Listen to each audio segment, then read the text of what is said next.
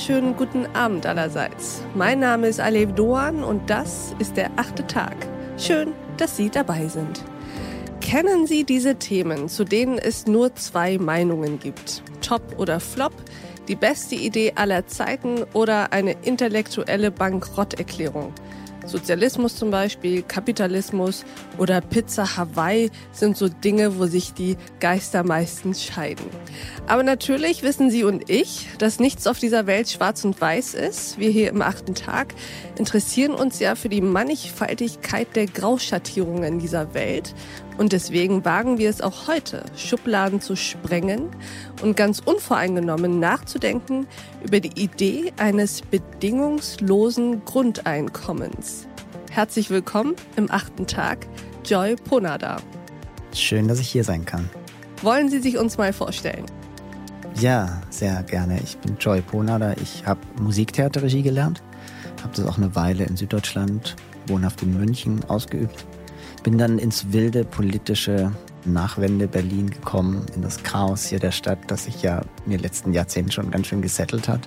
Und habe dann die politische Bühne für mich entdeckt und gesellschaftspolitische Themen, unter anderem eben das Thema, über das wir heute sprechen wollen, bedingungsloses Grundeinkommen.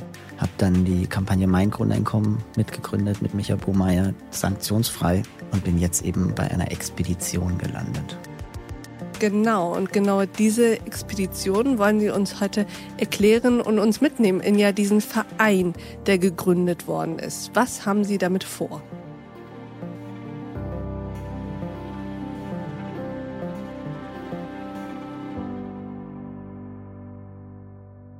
Ja, meine Vision ist eine Welt, in der wir Menschen alle ein bedingungsloses Grundeinkommen haben. Also so eine Sicherheit, mit der ich morgens aufwache, eine Sicherheit, die ich am Monatsanfang habe, wo ich weiß, okay, meine Grundbedürfnisse sind gesichert. Bescheiden, aber ausreichend. Das heißt, ich muss mir nicht die größten Sorgen machen, dass Brot im Brotfach ist, dass Butter oder Margarine in der Schublade ist, und dass ich zu essen, zu trinken habe, eine Wohnung habe und dass ich auch teilhaben kann an der Gesellschaft. So wie wir heutzutage alle irgendwo gewohnt sind, dass es einen Gehsteig gibt, eine Straßenreinigung. Und wie man sich vorstellen kann, dass sich die Gesellschaft ja weiterentwickelt, dass es eine Krankenversicherung gibt, die wirklich für alle da ist, dass es Internet gibt, das kostenfrei für alle da ist, kostenfreier Nahverkehr. Also unsere Gesellschaft entwickelt sich ja immer weiter, indem sie sagt, also es gibt gewisse Dinge, die gehören eigentlich zum Standard. Klar, vor 100 Jahren hätte niemand gesagt, Internet gehört dazu, weil es gab es noch nicht. Aber vielleicht können wir uns das vorstellen. Und dasselbe ist Mobilität, Bildung, kostenfreie Bildung, Zugang zu Bildungsressourcen. Da bewegt sich ja ganz, ganz viel. Und das gilt für mich eben auch für das Einkommen, für das Existenzminimum. Dass ich mir wünsche, dass alle Menschen wirklich bedingungslos garantiert haben. Und da bin ich neugierig, denn das ist der zweite Teil meiner Vision. Ich wünsche mir, dass wir Menschen uns darüber unterhalten. Da ist schon viel passiert. Ich bin in dem Thema seit etwa 15 Jahren und vor 15 Jahren, wenn man irgendeinen Infostand gemacht hat zum Thema Grundeinkommen, da kamen so die Standardfragen, ja, wer soll das bezahlen? Dann geht ja niemand mehr arbeiten. Mhm. Ja, dann kommen ja alle Ausländer zu uns. Dann müssen wir ja die Grenzen dicht machen und die Inflation. Also es war alles sehr, sehr schwarz-weiß wenig Zwischentöne, wenig Grautöne. Und heute ist es schon wirklich sehr viel differenzierter. Da fragt sich Forschung und Gesellschaft, ja, was würde das machen am Arbeitsmarkt? Was würde es für Veränderungen mit sich bringen? Was bedeutet das fürs Thema Migration? Was ändert das für, mit den Wohnorten? Was ändert es im Verhältnis zwischen Stadt und Land? Wenn Menschen gesichert sind und nicht mehr angewiesen sind auf den einen ganz spezifischen Arbeitsplatz. Was bedeutet das für unsere soziale oder auch hier und da weniger soziale Marktwirtschaft? Also die Fragen werden differenzierter und an diesem Dialog bin ich interessiert. Das ist die Expedition, auf die ich mich mache mit einem kleinen Team, diesen Dialog herzustellen zwischen Politik, Zivilgesellschaft und Wissenschaft weil es mir auch darum geht, dass wir wirklich neugierige Fragen stellen und uns auch ehrlich machen und sagen, wir haben Ahnungen, wie das wirken könnte, aber wir wissen es auch nicht genau. Es gab verschiedene Studien, die laufen dann immer ein, zwei, drei Jahre. Aber was macht es wirklich mit uns, wenn es lebenslang ist? Das sind Fragen, die beschäftigen mich. Da möchte ich Meinungen zu hören, da möchte ich im Dialog stehen. Und das versuchen wir mit der Expedition auch zu tun. Sehr schön. Vielen Dank für diesen ersten Impuls. Und Sie haben ganz viel gesagt, wo ich sofort anknüpfen möchte. Und ich muss auch hier und da den Buhmann spielen und die ein oder andere Frage tatsächlich stellen, die Sie wahrscheinlich Natürlich. nicht mehr hören können. Fangen wir mal mit einer der naheliegendsten an, Nämlich, Sie sagten, ein Grundeinkommen, das bescheiden ist, aber ausreicht. Menschenwürdig. Wie groß ist eine solche Zahl im Monat? Ja, also es gibt eigentlich bei uns, wenn wir es jetzt auf Deutschland beziehen, erstmal weitestgehend Übereinstimmung in den Sozialverbänden, dass das, was wir heute an Arbeitslosengeld 2, gemeinhin Hartz IV genannt, ausbezahlen, zu wenig ist. Das ist schön gerechnet. Da ist irgendwie für Bildung 2,50 Euro oder sowas mit drin. Da kann ich mir noch nicht mal äh, für Kultur ganz wenig, nicht mal eine Kinokarte einmal im Monat kaufen. Also es müsste auf jeden Fall ein Schuss mehr sein als das, was wir heute als Existenzminimum zur Verfügung stellen, was ja auch wirklich Teilhabe an der Gesellschaft ermöglichen soll. Und jetzt abhängig davon, ist die Krankenkasse schon mit drin oder nicht, das sind ja so wichtige Detailfragen, mhm. können wir irgendwie um die 1000 oder 1200 Euro, glaube ich, ansetzen zum heutigen Preisniveau. Das muss natürlich auch immer angepasst werden. Mhm. Und ja, natürlich kann man auch überlegen, so wie heute das Sozialsystem gestaltet ist, macht das einen Unterschied, ob ich irgendwo in Frankfurt lebe oder irgendwo auf einem Dorf, wo die Mieten sehr niedrig sind. Und es gibt durchaus auch Konzepte, die sagen, die Miete sollte angepasst Teil dieses Grundeinkommens sein, weil es ja wirklich um den Lebensbedarf gibt. Ich finde aber die Konzepte, und das ist auch die Mehrheit, sehr interessant, die auch eben sagen, nein, das ist ein fixer Betrag. Mhm. Und ich habe dann eben auch einen Vorteil, wenn ich mir einen Wohnort irgendwo suche, wo die Mieten niedrig sind dann habe ich für andere Dinge mehr im Geldbeutel. Mhm. Angenommen, es ist ein fixer Betrag. Mit diesem Modell jetzt zu arbeiten und über dieses Modell zu diskutieren, ist ja auch einfacher. Angenommen, es ist also ein fixer Betrag, ist der dann auch bei allen gleich, unabhängig davon zum Beispiel, wie viele Kinder sie haben? Also der Betrag sollte bei allen gleich sein, unabhängig davon, welche Entscheidungen sie im Leben treffen unabhängig davon, ob sie verheiratet sind, unabhängig davon, ob sie mit anderen Menschen zusammenleben oder nicht, unabhängig davon, für welche berufliche Tätigkeit sie sich entscheiden, ob sie Familienarbeit machen, Sorgearbeit machen, sich ehrenamtlich engagieren. Also es sollte frei von diesen Bedingungen sein, wofür ich mich entscheide. Für alle, deren Herzen schneller schlagen, wenn sie daran denken, was eigentlich möglich ist. Für alle, die lieber die Verhältnisse in Frage stellen als ihre Mitmenschen. Für alle, die etwas Neues ausprobieren wollen. Für alle. Bedingungslos.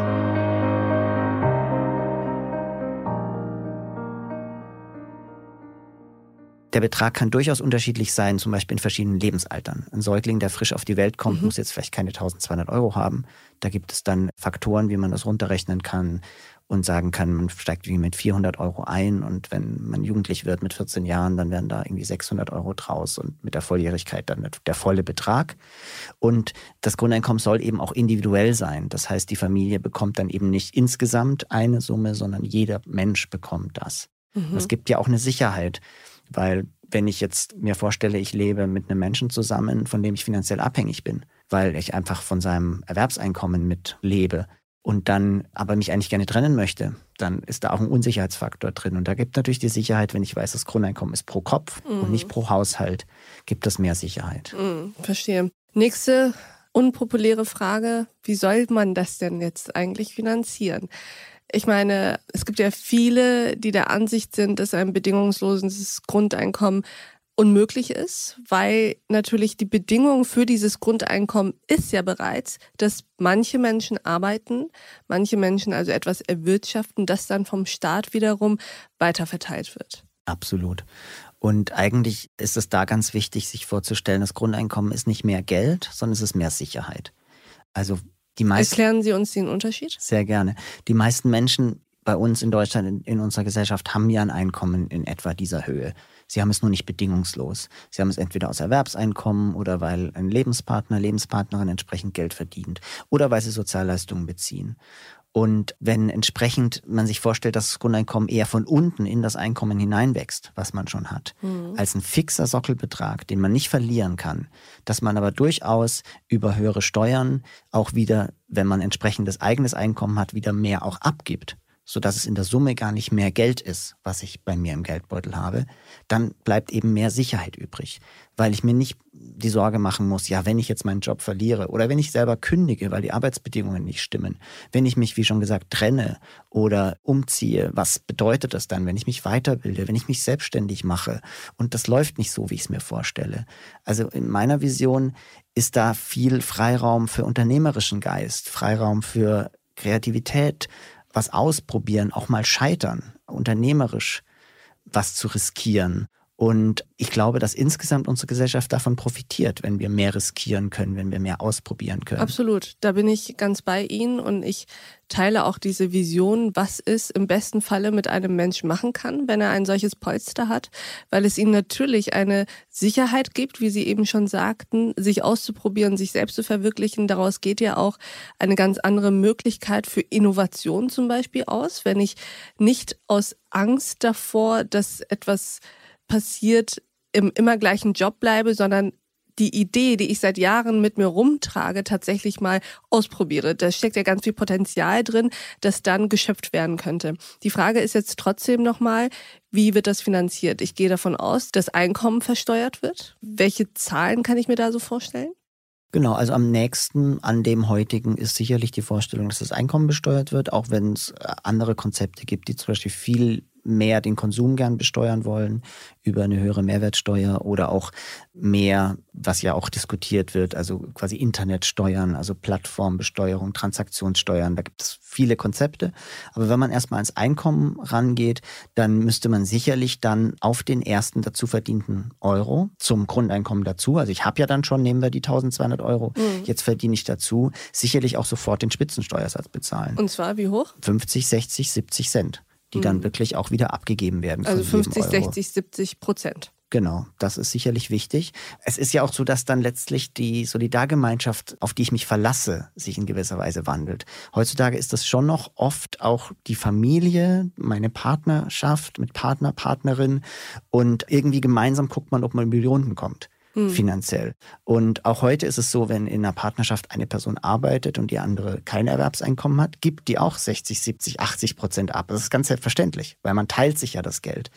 Und wenn wir aber jetzt sagen, nein, wir als Gesellschaft, 80 Millionen Menschen hier in Deutschland, wir gucken, dass wir gemeinsam über die Runden kommen, dann müssen wir natürlich auch uns darauf einlassen, dass wir von dem dazu verdienten Geld auch einiges abgeben. Und das ist letztlich auch die spannende Frage für mich hinter der Finanzierungsfrage, weil dahinter steht auch die Frage, welches Menschenbild habe ich und was erwarte ich? Genau das ist es. Am Ende steht und fällt doch die Frage, ob man dafür ist oder dagegen ist, damit welches Menschenbild habe ich. Was glaube ich, wie wird der Mensch auf ein solches System reagieren?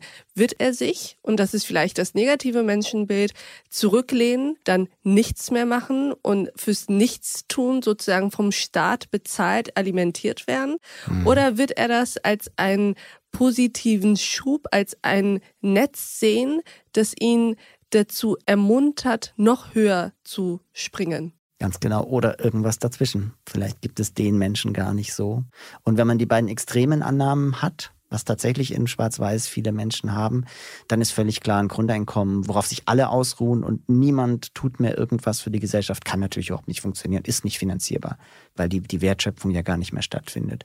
Und wenn wir uns vorstellen, dass alle Menschen mit Grundeinkommen so beflügelt sind, dass sie ihre perfekte Tätigkeit finden und diese Welt und diese Gesellschaft entsprechend reich machen, dann ist ein Grundeinkommen natürlich selbstverständlich finanzierbar. Und die Wahrheit liegt sicherlich irgendwo dazwischen. Und das bringt uns zur Forschung. Das bringt uns zu der Frage, was machen Menschen denn wirklich? Und klar ist das erste, der erste Reflex ist, dass wir unsere eigenen Erfahrungen, unser eigenes Menschenbild, unsere eigenen Urteile wie ausstülpen in so eine Erwartung hm. und sagen, na ja, so wie ich den Menschen einschätze, den Menschen, den es ja nicht gibt, dann wird sicherlich das passieren oder das passieren. Das berühmte anekdotische Wissen. Ganz genau, das ist hm. sehr anekdotisch und woran uns auch bei der Expedition Grundeinkommen gelegen ist, da viel mehr Empirie reinzubringen. Erzählen Sie uns, wie Sie das wollen, denn Sie sind ja heute nicht hier, um zu sagen, ich möchte, dass es ein bedingungsloses Grundeinkommen gibt, sondern sie sind hier, weil sie die Expedition Grundeinkommen vertreten und die haben ja etwas ganz Bestimmtes vor. Ganz genau. Wir sind auf einer Expedition, also einer Forschungsreise. Und die führt eben genau zu diesen Fragen, über die wir uns jetzt gerade die letzten Minuten schon unterhalten haben. Also, was macht Grundeinkommen mit uns als Menschen individuell, aber auch als Gesellschaft? Funktionieren unsere Arbeits- und Wertschöpfungsprozesse dann weiter? Wie entscheiden sich Menschen um? Wie stark entscheiden sie sich um? Unter welchen Bedingungen entscheiden sie sich um? Vielleicht Menschen mit Kindern reduzieren ihre Arbeitszeit mehr und Menschen ohne Kinder arbeiten mehr oder arbeiten gleich viel wie vorhin, fordern Menschen höhere Löhne, wenn sie Grundeinkommen haben und wissen, ich bin nicht abhängig von diesem Job. Also wie ändern sich Lohngefüge, Preisgefüge? Über all diese Fragen wissen wir zu wenig. Und das ist die Expedition, wo wir ganz neugierig rausfinden wollen, A, funktioniert Grundeinkommen, aber da bleiben wir nicht stehen, sondern wie funktioniert welches Grundeinkommen? Es gibt ja ganz, ganz viele Varianten, die in der Höhe unterschiedlich sind, in der Art, in der Frage, wie viel muss ich dann wieder abgeben, mit welchen Steuern, welche Steuern setzen ist es kombiniert. Wo ist da der Sweet Spot? Also wo ist da die ideale Justierung? Welches Grundeinkommen wirkt eher so, dass es Energie freisetzt, dass mhm. es uns ermutigt, dass es uns stark macht? Gibt es vielleicht auch ein Grundeinkommen, das uns dann eher lähmt? Als Gesellschaft im Ganzen, jedes Individuum reagiert das sicherlich unterschiedlich. Und das ist diese Expedition. Und dazu gab es bei uns in Deutschland noch nie einen flächendeckenden Modellversuch. Es gibt jetzt ein Pilotprojekt vom Verein Mein Grundeinkommen mit 120 Teilnehmenden. Da erwarten wir uns schon sehr spannende Ergebnisse. Und wir wünschen uns, dass es bald darauf einen Versuch gibt mit am liebsten 10.000 Teilnehmenden, damit man dann auch wirklich alle Lebensumstände mit erfassen kann und äh, feststellen kann, was Grundeinkommen mit ganz verschiedenen Menschen macht. Und weil sowas ja bisher noch nicht auf der politischen Agenda steht, bei den Parteien, die gerade Entscheidungen treffen können, gehen wir den Weg über die direkte Demokratie. Also über das Volksbegehren, heißt, hm. über Bürgerbegehren. Wir sammeln Unterschriften. Wir haben einen Gesetzentwurf geschrieben für die Stadtstaaten, in dem festgelegt wird, dass die drei Stadtstaaten Berlin, Hamburg und Bremen Grundeinkommen erforschen sollen. Und wir initiieren jetzt in den nächsten Schritt Bürgerbegehren auf kommunaler Ebene, wo jede Stadt, jede Gemeinde in Deutschland sagen kann, wir wollen Teil eines großen flächendeckenden Grundeinkommensexperiments sein. Wir wollen, dass jeder tausendste Mensch bei uns in unserer Stadt, also eine Kleinstadt mit 20.000 Einwohnern, da wären das 20, mhm. bei einer Millionenstadt wären es 1.000, Grundeinkommen bekommt für drei Jahre. Und dann interessieren uns diese Wirkungen. Wir wollen zum einen wissen, wie wirkt es bei uns in unserer Stadt, aber auch im Vergleich mit den anderen Städten und Gemeinden. Und weil wir das über den Weg der direkten Demokratie gehen, entscheiden da auch die Menschen vor Ort eben schon, wollen wir das? Gönne ich das meinen Mitmenschen? Will ich, dass in unserer Kommune, in unserer Stadt jeder tausendste Mensch ein Grundeinkommen kriegt für drei Jahre? Und sind wir auch bereit dafür zu bezahlen aus unserem kommunalen Budget für diesen Modellversuch? Und letztlich ist das auch schon Teil der Expedition, rauszufinden, gibt es schon eine demokratische Mehrheit? Welche mhm. Fragen werden da gestellt? Mhm. Da ist das ja, überhaupt relevant ist, für die Menschen? Ist es relevant? Mhm. Und welche Fragen haben Sie im Vorfeld, weil Sie sagen, oh, ich weiß gar nicht, ob ich da jetzt mit Nein oder mit Ja mhm. stimmen soll. Ich weiß gar nicht. Diese Fragen, diese Gespräche führen wir auf der Straße beim Unterschriftensammeln. Hm, was habt ihr denn da vor? Wie sieht es denn genau aus? Soll ich da unterschreiben? Naja, ausprobieren ist ja eigentlich gut und mehr darüber herausfinden. Aber will ich wirklich Grundeinkommen? Und, und das, ist, das ist uns ganz, ganz wichtig, dass dieser Dialog weitergeht, dass wir uns Fragen stellen, dass wir uns zuhören, mhm. die unterschiedlichen Lebensrealitäten und die unterschiedlichen Vorstellungen. Und dann aber auch den Auftrag an die Forschung geben und zu sagen, jetzt untersucht das bitte mal auf Herz und Nieren und findet mal jenseits all unserer Annahmen heraus, was die Menschen denn wirklich tun, wenn sie Grundeinkommen haben. Unabhängig von diesem Forschungsgedanken, den ich in der Tat auch sehr interessant finde, was einen auch wirklich neugierig macht, was kommt denn am Ende eines solchen Modellversuches eigentlich raus, würden Sie sich ja vermutlich nicht dafür einsetzen, wenn Sie erwarten würden, dass das keine gute Idee ist. Deswegen unterstelle ich Ihnen jetzt einmal ganz mutig eine positive Grundhaltung dem bedingungslosen Grundeinkommen gegenüber. Wie kommen Sie dazu? Was ist eigentlich Ihr Menschenbild, Joy Ponada? Ja, ich habe eigentlich von Anfang an meines Lebens sehr viel Zutrauen erlebt, dass ich was kann, dass ich schon weiß, wo es hingeht. Das geht los bei der Erziehung durch meine Eltern, das geht los durch Lehrerinnen und Lehrer, im, auch im Musikunterricht, im Theaterunterricht, gerade in der künstlerischen Beschäftigung, da geht ja mit Zwang und Kontrolle relativ wenig. Das wissen Sie als Journalistin genauso wie ich als, als Regisseurin. Damit Kreativität sich freisetzt, brauche ich ja gewisse Freiheitsgrade und auch ein, ein Selbstvertrauen, dass das schon gut wird. Und auch den Mut zum Scheitern. Mhm. Auch zu sagen, dass in der bildenden Kunst das Bild, was ich male, wird vielleicht nicht gut. Und das Theaterstück, was ich inszeniere oder zumindest die Probe heute, wird vielleicht nicht gut. Äh, die Rolle Film, die wir heute machen, wird vielleicht nicht die beste. Und äh, da lernen wir dabei. Und das ist letztlich nicht nur in den künstlerischen Berufen so, sondern ganz frei nach Beuys in, in allen Berufen, dass wir das, also ohne Kreativität kommt man in kaum einem Beruf heutzutage noch weiter. Und je mehr die Digitalisierung voranschreitet, je mehr die einfachen Tätigkeiten durch Maschinen übernommen werden, umso wichtiger ist auch diese Kreativität und das Zwischenmenschliche, das Soziale, die menschliche Zuwendung, das echte Zuhören. Und ich glaube, das sind Berufe, die über Boni nicht attraktiv werden. Ich glaube nicht, dass in der Altenpflege, ich glaube nicht, dass in kreativen Berufen jetzt die Podcasts besser werden, die Pflege besser wird, weil ich mir einen Bonus erwarte am Ende des Tages. Sondern ich glaube, dass die menschliche Zuwendung und die, die gesellschaftliche, unternehmerische, künstlerische Kreativität steigt, wenn ich sage, ich glaube, das wird gut, Frau Dohan, machen Sie das mal. Ich traue Ihnen das zu. Hm. Machen Sie mal. Und wenn es nicht nichts wird, dann probieren wir es morgen nochmal. Also, dass über dieses diese Sicherheit, über diese Freiheit eigentlich das Ergebnis besser wird. Das ist mein Menschenbild. Und wie es so oft ist, das Menschenbild, was man hat, das sieht man dann auch in der Welt wieder. Ich treffe viele Menschen, denen es so geht. Sei es Menschen, die sich für freie Bildung engagieren, sei es andere UnternehmerInnen. Sie hatten ja Anfang Januar auch den Waldemar Zeiler mhm. hier, der da ganz spannende Einblicke hat, der auch ganz viel ausprobiert mit neuer Arbeit. Also ich glaube, wenn man sich da mal einlässt auf die, allein diese Möglichkeit, dass das funktionieren könnte, dann macht man erstaunliche Entdeckungen. Und tatsächlich mhm. ist es auch bei Bekannten und Freundinnen, dass ich oft erlebe, dass es so drei Gespräche ungefähr braucht, bis Menschen dann wirklich so anfangen zu sagen, hm, also beim ersten Gespräch noch so Skepsis, nein, das kann nicht funktionieren. Mhm. Und dann trifft man sich wieder, na, ich habe mich jetzt ein bisschen beschäftigt, aber na, ich weiß nicht. Und dann redet man nochmal drüber und dann irgendwie beim dritten Gespräch, na, jetzt, wo ich so drüber nachdenke, hm, vielleicht ist da, könnte doch was dran sein. Und das ist halt äh, letztlich die alte Weisheit, dass die Brille, die wir aufhaben, auch viel dazu beiträgt, was wir wahrnehmen. Also hat Olaf Scholz, der Bundesfinanzminister, eine falsche Brille auf, wenn er sagt, dass das bedingungslose Grundeinkommen unbezahlbar ist.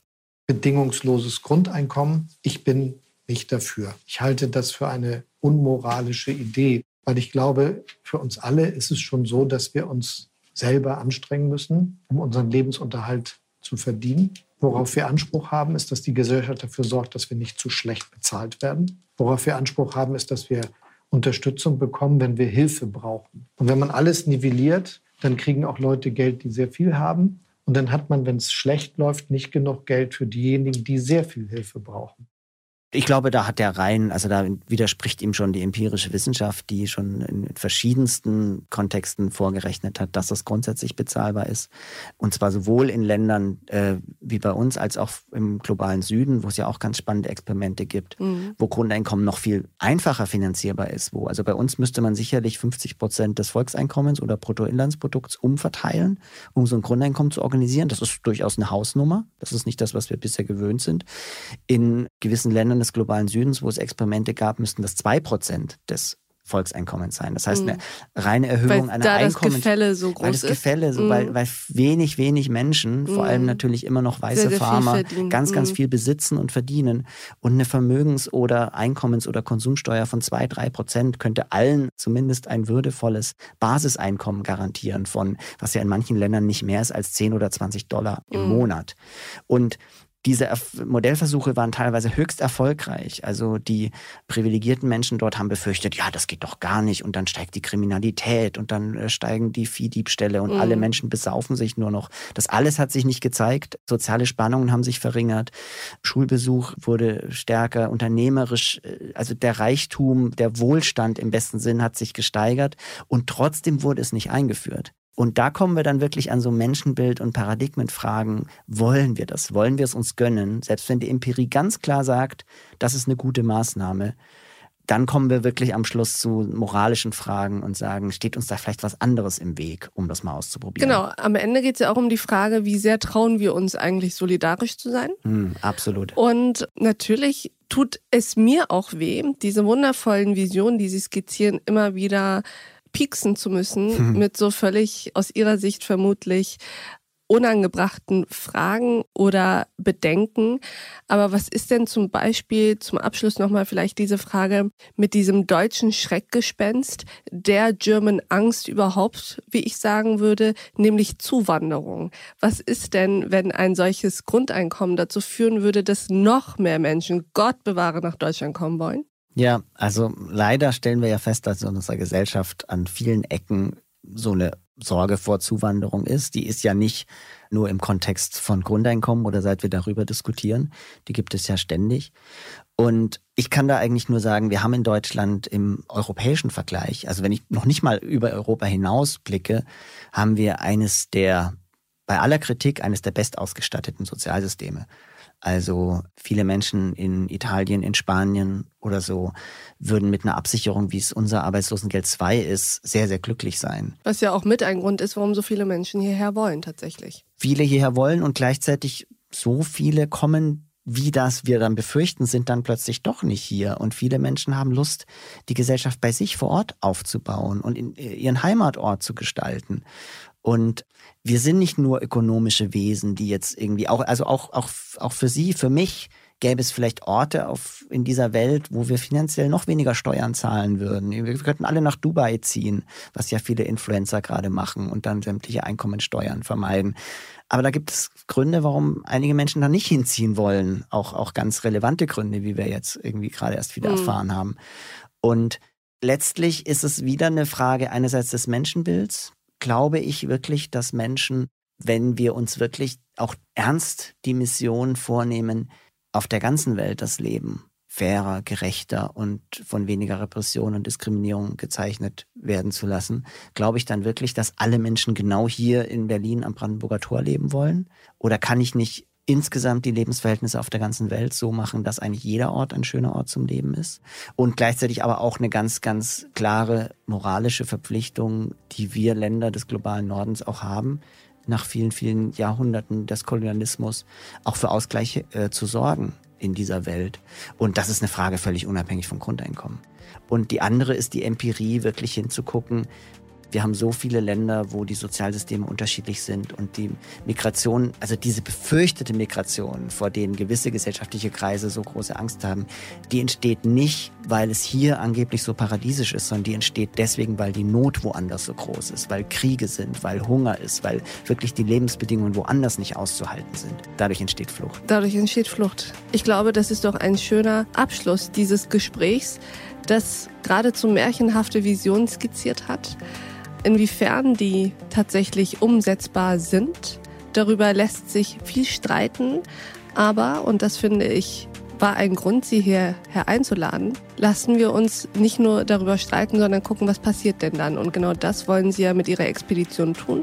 Modellversuche unterstützen, in denen einfach mal geguckt wird, was passiert eigentlich, wenn wir das umsetzen würden. Wir starten jetzt unseren deutschlandweiten Aufruf. Alle Menschen in allen Städten und Gemeinden Deutschlands können sich auf expeditiongrundeinkommen.de anmelden und sagen, ich will den Modellversuch zu mir in meine Stadt oder Gemeinde holen. Und ich freue mich, wenn da viel Resonanz ist. In diesem Sinne, Joy Ponada im achten Tag. Vielen Dank, dass Sie dabei waren. Dankeschön. Und ich danke auch Ihnen, liebe Hörerinnen und Hörer, für wieder einmal mithören und mitdenken. Und ich freue mich auch, wenn wir uns im nächsten achten Tag wieder begegnen. Bis dahin, auf sehr, sehr bald. Ihre Alev Doan.